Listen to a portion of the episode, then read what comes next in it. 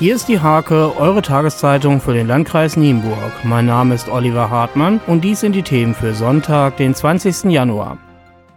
Friedhelm Lohmeier ist einer von zwei Mitarbeitern des städtischen Bauhofs, die nahezu jeden Tag mit der großen Kehrmaschine unterwegs sind. Mit dem, was er bei seiner täglichen Arbeit erlebt, ließe sich locker ein Buch füllen. Kaum noch zu erschüttern ist auch Bauhofchefin Cornelia Riedewald.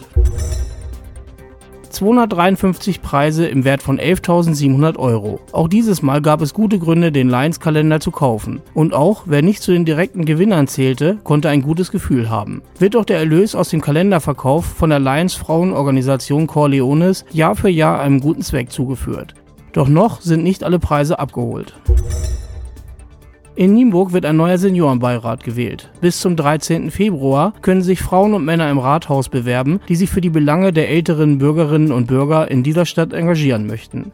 Einzige Bedingung, sie dürfen kein anderes politisches Mandat innehaben.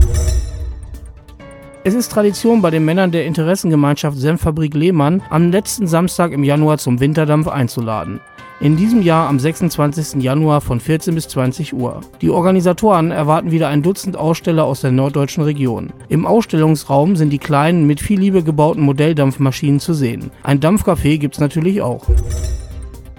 Neues Jahr, neues Prinzenpaar und die Karnevalszeit ist nicht mehr weit. Beim Stolzenauer Karnevalsverein SKV Rot-Gold läuft die Planung für das närrische Fest auf Hochtouren. Denn für ein Event dieser Größenordnung bedarf es besonderer Vorbereitung, um alles so perfekt wie möglich zu gestalten.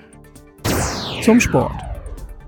Die Vorzeige-Leichtathletinnen Silvia Kuhlenkamp und Nicole Krinke von der JG Eule wollen ihre vergangene Saison vergessen machen und im Jahr 2019 wieder richtig angreifen. Für Krinke geht die Serie am Sonntag mit dem Nienburger Krähencross bereits los. Diese und viele weitere Themen lest ihr in der Hake am Sonntag oder unter www.diehake.de.